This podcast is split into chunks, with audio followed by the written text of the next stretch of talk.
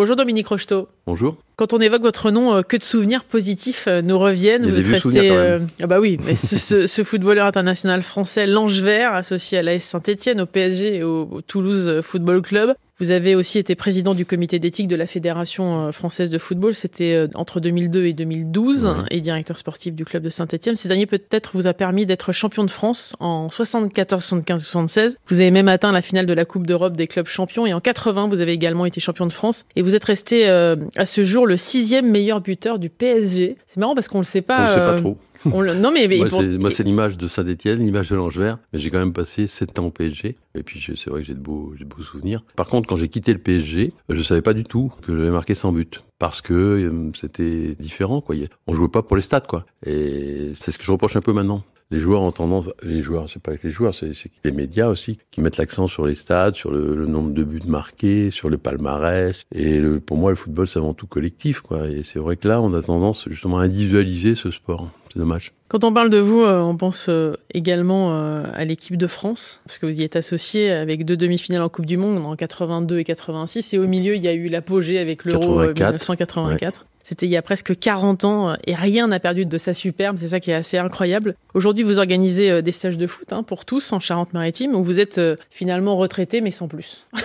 on peut pas dire Ah ça. oui, oui, autrement. vraiment sans plus. Sans plus. De toute façon, j'ai besoin d'activité et, et donc euh, je viens souvent à Paris parce que c'est une ville que j'aime beaucoup. euh, j'ai tout, j'ai mes enfants qui vivent à Paris, mais euh, il y a aussi le côté ben, un peu ambiguïté quoi. J'aime beaucoup Paris, mais j'aime aussi me retrouver à dans ma région, à la campagne, avec avec mes chevaux.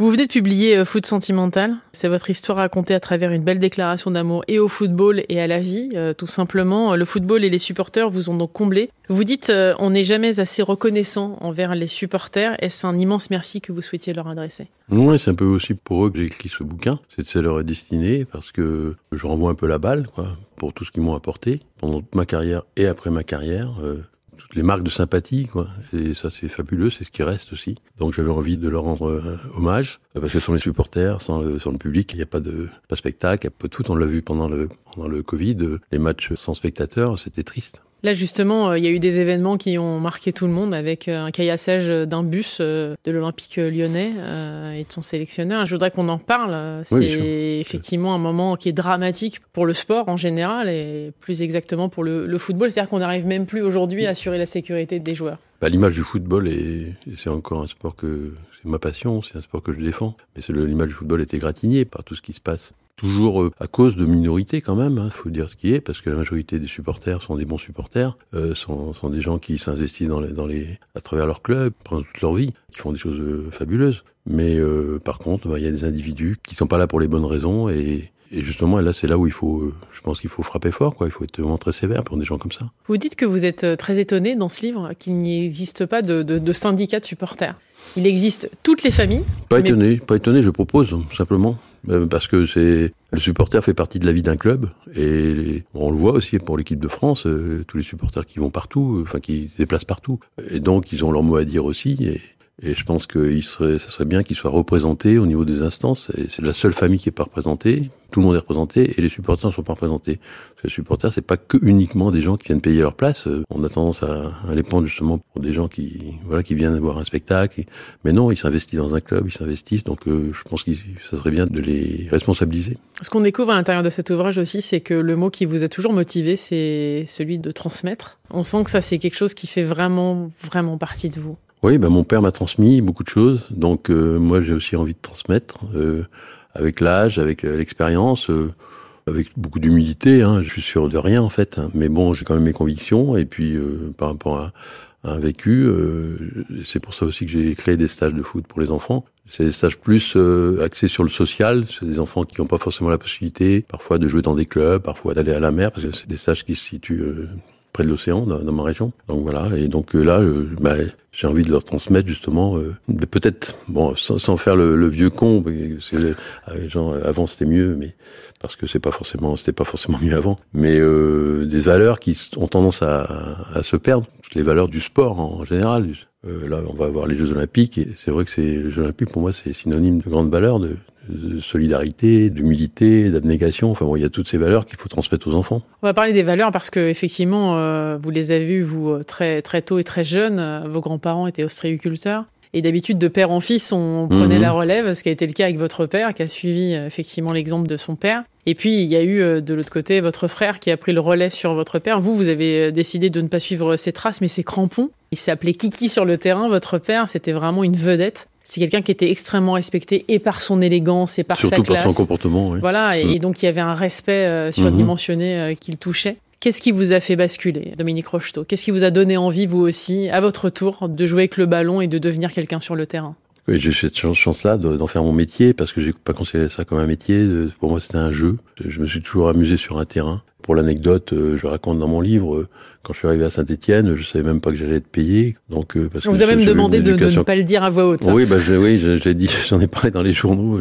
J'ai dit, bon, moi, de toute façon, je pourrais jouer sans être payé. Et c'est vrai que ça avait été mal vu, quoi, dans, dans- dans le milieu. Mais bon, voilà, il y avait un côté naïf, bien sûr, mais c'était une question aussi d'éducation. Voilà. L'argent, c'était pas la priorité. En tout cas, le foot, euh, ça a marché très fort, très vite. Vous avez été très vite repéré aussi. Vous remerciez toutes les personnes qui vous ont fait confiance dans cet ouvrage. Ça aussi, c'était important pour vous que vous puissiez le faire. Ah bah oui, oui, parce que j'ai pas forcément eu l'occasion de le faire, donc euh, j'en ai profité, ne serait-ce que tous mes entraîneurs euh, que j'ai côtoyés pendant toute ma carrière, et les entraîneurs connus, comme Gérard Houillet, Robert Hermin, des, grands entraîneurs, et des entraîneurs moins connus que j'ai eu pendant ma formation, Robert Philippe, enfin bon, voilà. Donc je les mettais tous sur le me- même niveau. Ce que vous privilégiez aussi, c'est le jeu, J-E-U, plutôt que le jeu, J-E. Par moment, vous avez aussi euh, ce regard sur le foot actuel. Je crois que la comparaison, elle est inévitable euh, entre vos débuts et ce que vous avez vécu, vous, sur le terrain, avec cet esprit d'équipe qui était très fort. D'ailleurs, vous, Ouais, vous expliquez que tous ensemble, on peut former une belle équipe et marquer des buts et avoir de belles Mm. victoires, mais que l'individualité ne peut pas fonctionner. Or, aujourd'hui, vous reprochez au, au- C'est ce qui faisait la force de, de notre équipe à Saint-Etienne. On était des joueurs qui avaient été formés ensemble, avec deux très bons joueurs, euh, avec super mentalité, Kurkovic et Piazza, qui venaient de, de l'étang d'Argentine. Enfin, et euh, donc c'était le collectif qui primait. Moi, c'est ce qu'on m'a appris là-bas. Je suis arrivé à 16 ans. euh, pour moi, le football, c'était... Moi, je, je jouais comme ça, euh, je marquais des buts, mais bon, je n'avais pas cet esprit collectif. Et ça, c'est Saint-Etienne qui me l'a apporté. Et euh, c'est vrai que avec cet état d'esprit, eh ben, on peut arriver à, à faire des choses fabuleuses. C'est ce qu'on a fait, euh, sans star, des joueurs euh, comme ça, qui étaient formés ensemble, et c'était une équipe de commun. Pour vous dire, 40 ans après, ça fait même plus de 40 ans, 40 ans après, euh, on continue à se voir, euh, on- ch- chaque, alors que chacun a fait sa vie, mais on continue à se voir chaque année, et, et ça c'est fabuleux. Vous dites euh, une chose très importante, c'est qu'avant d'être joueur, votre famille vous a enseigné le fait que vous étiez d'abord des supporters. Et ça change beaucoup la donne finalement, Dominique Rocheteau. Le fait d'aimer le football et pas forcément d'envisager d'être sur le terrain et de devenir acteur. Vous avez d'abord été spectateur. J'ai joué au football pour des raisons ludiques. C'était pour moi un jeu, c'est pour ça que j'ai- toujours euh, mis l'accent sur le jeu. J'ai- toujours aimé les équipes qui pratiquaient un, beau jeu, le jeu collectif. euh, Peut-être il y avait un petit côté. euh, pour ça que j'ai appelé le, le livre foot, foot sentimental et, quelque part soit d'idéal parce que il y avait- un petit côté euh, idéologique quoi. Mais j'ai aimé Cruyff, j'ai aimé euh, enfin beaucoup d'équipes comme ça. euh. Mais je veux pas non plus. euh, moi, je regarde encore des matchs, je me fais plaisir, parfois un peu moins parce que j'ai plus tendance maintenant. Il y a aussi l'esprit de, de- du jeu. Et c'est vrai que quand je compare le, j'aime pas trop comparer, mais quand je compare le rugby et le, football, c'est vrai que quand je dois, moi je, moi, je suis supporter de La Rochelle parce que c'est ma région, et quand j'ai le choix entre un match de La Rochelle et puis un match de football professionnel, je choisis souvent le, rugby parce que j'aime bien l'état d'esprit qu'il y a dans, dans ce sport. Je pense qu'ils ont bien évolué. Il y a des règles qui protègent justement l'esprit du sport. Et c'est pour ça que je tire un peu la sonnette sur, sur par rapport au football parce que toujours plus, toujours plus d'argent, toujours plus, euh, ça, ça casse des choses, ça casse l'esprit. Est-ce que justement il n'y a pas trop d'argent, tout simplement, Dominique Rocheteau, Bah dans, oui, bien dans le sport, dans le Bien foot? La majorité des supporters n'ont pas forcément toujours les moyens d'aller même au stade parce que Mhm. c'est, c'est voilà, ils se saignent hein, pour pouvoir Mhm. euh, dans les grands stades, dans les grands clubs, oui, bien sûr. venir Bien sûr, assister à un match de foot. Et effectivement, quand on regarde les, les sommes astronomiques euh, remportées et gagnées par les joueurs, on se demande comment c'est possible. Est-ce qu'il n'y a pas Moi, trop je- d'argent? Est-ce que c'est pas en train de pourrir justement ce sport à contrario du Moi, je rugby? critique pas les joueurs. Je, je, je- je- au contraire, j'ai plutôt tendance à défendre les joueurs, Je- même s'ils gagnent des sommes folles. Même parfois, c'est un peu démentiel, bien sûr. C'est, mais euh, ce que je critique plutôt, c'est le, le système surtout, le système qui fait que bon, il y a énormément d'argent en jeu, euh, de plus en plus. Ne serait-ce que les instances qui cherchent à faire toujours plus d'argent, puisque toujours plus de matchs euh, au niveau de la FIFA, des Coupes du Monde, des, coupes, des, des Championnats d'Europe, de l'UEFA, la Coupe des Champions. Là, maintenant, on va faire énormément de matchs. Donc, énormément de matchs pour uniquement pour le gain. Et ça, bah, il faut tirer la sonnette d'alarme, il faut faire attention. Et puis surtout, euh, c'est surtout le nivellement aussi des valeurs au niveau de l'argent. C'est le fossé se creuse entre le football euh, populaire, le football amateur, le football des jeunes et le football professionnel. Et c'est un football à deux vitesses, quoi. Je veux dire, c'est plus le même football, ça n'a rien à voir. Vous parlez de la Coupe du Monde, enfin des Coupes du Monde, parce que euh, vous, la première fois, vous aviez 7 ans devant votre petit écran au Café des Sports d'Étole. Euh, Mhm. Vous avez vraiment grandi. Votre père soutenait les Tchèques, vous plutôt les Brésiliens. Mhm.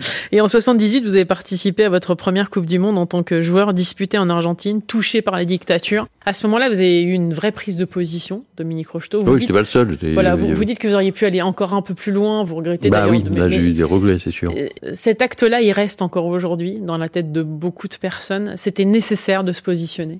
c'est une prise de conscience. Moi, je savais ce qui se passait là-bas. Les médias en ont pas trop parlé. Hein.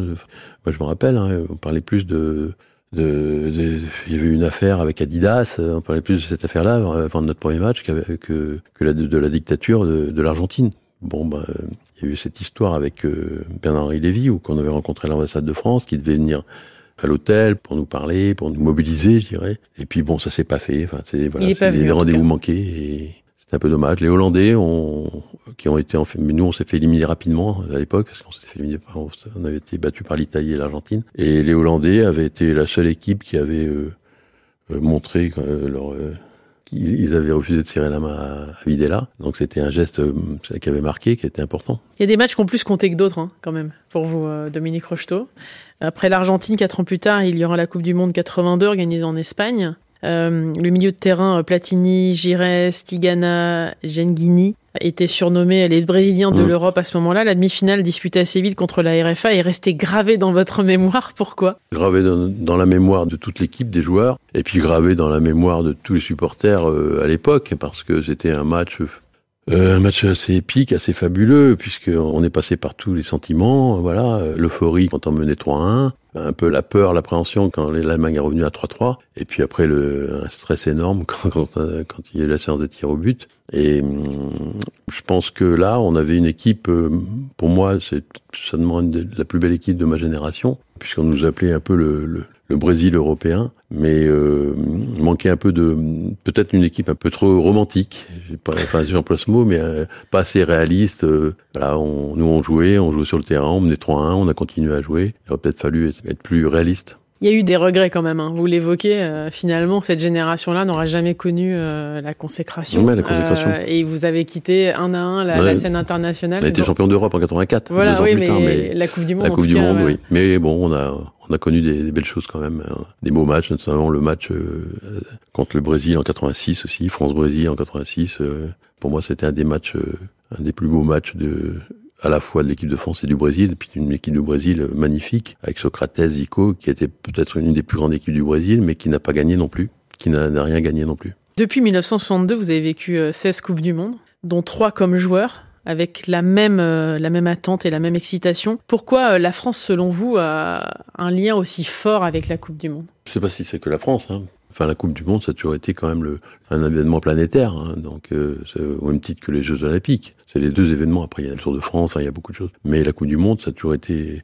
Et moi, j'ai baigné dedans quand j'étais tout petit, voilà, parce que mon père m'a m'a fait aimer cet événement et, et par la suite j'ai eu la chance euh, de participer et puis euh, ensuite dans des pays de football en plus dans des grands pays de football l'Argentine le, le, Mexique et l'Espagne et par la suite, en tant que consultant, où j'ai suivi les- les- les- la Coupe du Monde pendant plusieurs années, donc euh, c'est une histoire. Et je, et je continue à la suivre euh, avec euh, notre équipe de France, qui actuellement est une, une équipe euh, fabuleuse, quoi. Vous parlez de- d'Aimé Jacquet hein, et de la Coupe du Monde de 98 justement, mais aussi de celle de 2018 menée cette fois-ci par Didier Deschamps. Et vous mettez au, au cœur de cet ouvrage l'importance des meneurs, l'importance de ceux qui tiennent l'équipe. Vous dites que Deschamps justement, il a su apporter sa patte, il a su euh, finalement s'inscrire dans cette longévité. Il s'est inscrit dans la continuité d'Aimé Jacquet, parce que je les compare un peu tous les deux. Et euh, c'est vrai que ouais, Didier Deschamps était à bonne école avec Aimé Jacquet, que j'ai connu, euh, j'étais tout jeune, et c'est lui qui m'a qui m'a apporté beaucoup aussi, euh, avec un discours justement plein d'humilité, mais avec beaucoup de passion, voilà, et c'est quelqu'un que j'apprécie beaucoup. Aimé Jacquet vous a vraiment transmis l'importance de la passe. D'ailleurs, c'était vraiment ce qui... La qui- simplicité, en fait. La simplicité du sport, la simplicité du football. Ouais, il était, il est axé sur la passe. Et la passe, ça paraît facile de faire une passe, mais c'est pas si simple que ça. Et c'est ce que j'explique aussi aux, jeunes, aux enfants. Et parce que parfois, même des plus grands joueurs ratent des passes ou lui, c'était faire une passe pour faire plaisir à son partenaire. C'est toute une philosophie. Quoi. Sur le mur, euh, sous le perron de votre maison familiale, il y avait les traces de ballons pendant toute votre enfance. Euh, c'est comme ça que vous avez vraiment appris. C'est par ce hmm. petit jeu-là hein, que vous avez appris à jouer au football, inévitablement. Et à ce moment-là, vous êtes seul face à un mur. Ensuite, vous êtes seul face à votre père qui, bien souvent, vous laisse euh, effectivement marquer des buts. Mais au fil du temps, vous avez compris très très vite que, bah, le, football, sport, c'était quelque chose. voilà, c'est quelque chose qu'on devait faire ensemble. Bah oui, mais je l'ai compris un peu plus tard. ça, c'est Saint-Étienne qui me l'a apporté que Saint-Étienne, bah, parce que c'est pas uniquement un club de foot, c'est aussi toute une, région, toute une ville euh, derrière son club, derrière ses joueurs. Et il y avait une solidarité. C'est une ville de mineurs, c'est une ville euh, avec des valeurs vraiment euh, de travail.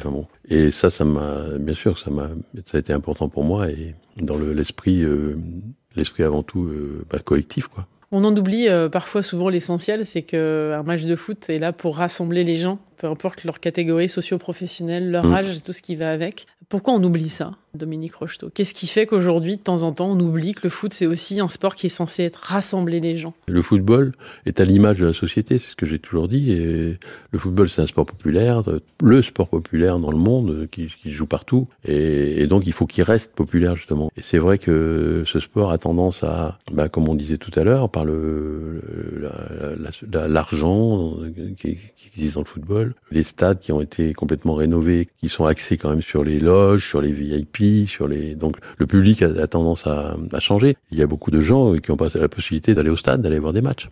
Je parle dans les grands clubs, quoi. Vous parlez euh, d'une chose qui est très importante dans cet ouvrage, c'est l'importance de porter le maillot de l'équipe de France. Euh, vous vous rappelez de la première fois où vous avez euh, enfilé ce maillot? Mm-hmm. Ah oui, c'est que ma première sélection, Stéphane Kovacs, on était deux jeunes joueurs à, jouer notre première sélection, premier match. Et Stéphane Kovacs, c'était un Roumain, mais bon, il était pour lui l'équipe de France. Le coq, c'était très important. Et c'est vrai qu'il nous avait fait embrasser le coq, donc ça, moi, ça m'a marqué euh, avant le match, dans les vestiaires, devant tous les joueurs. Et donc c'était un petit geste euh, qui m'a marqué, oui, bien sûr. Et euh, vous parlez du football féminin aussi. Je voudrais ah qu'on l'aborde. Votre mère a été euh, vraiment précurseur en la matière, c'est-à-dire que euh, un jour elle a décidé, au-delà d'être supportrice, de créer une, une, équipe de foot dans le village où vous habitiez, donc qui réunissait d'ailleurs de villages, parce que c'était difficile de trouver des, des, choses à ce moment-là, même ouais, au début des années 60. Début des années 60. Vous êtes encore aujourd'hui un aficionado hein, de, de, du football féminin. C'est un sport qui a été comme euh, très, enfin moi je l'ai vécu par rapport à ma mère euh, qui aimait le foot. Ça a mis du temps pourtant qui voulait, se mettre en place. Qui, avait créé une équipe, qui voulait jouer aussi, mais il n'y avait pas de championnat, donc il fallait qu'elle se débrouille. Et puis c'était pas très très très respecté quoi à cette époque-là. Donc le football féminin n'était pas très respecté, donc il a beaucoup évolué au fur et à mesure des années. Et maintenant il est devenu quand même. Enfin moi j'aime beaucoup, j'aime beaucoup. Quand j'étais dirigeant à Saint-Étienne, je suivais l'équipe féminine de Saint-Étienne. Et là j'aime bien suivre les matchs de l'équipe de France. Voilà, j'ai fait des rencontres, euh, j'ai suivi leur carrière. Et donc c'est c'est moi j'aime beaucoup. Vous avez été euh, évidemment à Saint-Etienne, on l'a dit, mais aussi au, PSG, Paris Saint-Germain. Euh, quel regard vous portez alors sur ce club aujourd'hui, sur les difficultés euh, que le club rencontre? Quel regard je porte? C'est un, club où j'ai connu beaucoup de belles choses, avec Francis Borelli notamment, qui était un président merveilleux qui était un président passionné. Et puis c'était le, un jeune club en devenir. C'était le Parc des Princes aussi. Moi j'aimais jouer au Parc des Princes. C'était à la fois les, les gens venaient euh, pour un spectacle, comme s'ils venaient au théâtre. Puis au fur et à mesure, ça a changé, ça a évolué. Après, il y a eu des, on a eu des vrais supporters, des, enfin des vrais supporters, des supporters qui nous suivaient partout. J'ai connu toute cette évolution. Et maintenant, bon, bah maintenant c'est le football. Euh, bah, c'est un des plus grands clubs euh, européens, sinon un des plus grands clubs dans le monde. Et la barre est haute. Ils ont, ils ont fixé la barre très haute parce que maintenant il faut, il faut absolument être champion d'Europe. il y a toujours, voilà, il faut toujours aller plus haut, toujours aller et c'est pas si facile que ça. Alors peut-être que ces dernières années, euh, c'est vrai qu'on a vu du spectacle, on a vu des beaux joueurs. Moi, j'adore Messi, j'aime bien Mbappé, j'aime bien les voir jouer. Mais il y a euh, peut-être une autre façon de voir les choses. Il faut, moi, je pense que quand on regarde bien euh, les équipes de très haut niveau, bah, je pense à Manchester City, qui ont joué sur la continuité avec Guardiola, qui est entraîneur depuis très longtemps, avec ils ont, ils ont gardé toujours la même équipe et ils ont réussi à être champion d'Europe parce qu'on a tendance, dès que ça va pas, enfin dès qu'on n'obtient pas le résultat, à changer d'entraîneur. C'est-à-dire l'entraîneur c'est le fusible un peu, et changer d'entraîneur c'est pas forcément la solution. L'Euro 84, ça reste euh, votre plus beau moment ou pas? Ben non. Non? Et non, justement. C'est le plus beau moment pour toute l'équipe, pour les joueurs. Et quand on était champion d'Europe, j'étais hyper content. Mais je le dis dans le bouquin, euh, mais moi, quelque part, j'ai eu, j'étais un peu triste. Je devrais pas dire ça parce que c'est avant tout collectif. Mais pendant toutes les Coupes du Monde, euh, c'est vrai que j'ai joué. Moi, moi, ce qui comptait, c'est jouer aussi. Bon, être remplaçant, on est toujours un petit peu déçu d'être remplaçant. De, bien sûr, on supporte l'équipe, on supporte euh, nos coéquipiers, mais c'est pas la même chose. Et l'Euro 84, je suis passé complètement à côté. Je sais pas. Enfin, c'est voilà, c'était euh, j'étais pas en forme. Et donc j'ai pas joué de tous les matchs, j'ai pas joué une finale, j'ai pas joué la finale. Donc j'ai vu ça du banc de touche et donc c'était pas pareil. Bon, en tout cas, euh, il y a eu des moments magnifiques sur lesquels vous revenez hein, dans cet ouvrage. On a l'impression d'être à vos côtés, de revivre ces moments-là. C'est là où on voit que toute l'adrénaline n'est toujours pas retombée, euh, mhm. Dominique Rocheteau. Pour terminer, avec le recul, quelle place a occupé et aura occupé le football dans votre vie alors? C'est toute ma vie, le football, bien sûr, mais pas que. Heureusement d'ailleurs. Pour ça, j'ai j'avais fait une pub où je disais qu'il n'y a pas que le football dans la vie. Et puis c'est vrai, il n'y a pas que le football dans la vie, heureusement quand même. Avec cette phrase d'ailleurs qui fait partie de vous, hein, la phrase d'Ernest Hemingway que vous citez. Si vous avez de la chance d'avoir vécu jeune homme à Paris ou que vous alliez pour le reste de votre vie, cela ne vous quitte pas car Paris est une fête. Mmh. C'est ça qui vous a motivé toute votre vie? Oui, oui, oui, bien sûr. Le football est une fête aussi. Il doit être une fête. C'est pour ça qu'il faut qu'il reste populaire aussi. Merci beaucoup, Dominique Rocheteau, d'être passé dans le monde d'Elodie euh, sur France Info. Ça s'appelle Foot Sentimental, disponible aux éditions du Cherche Midi. Merci infiniment. Merci beaucoup.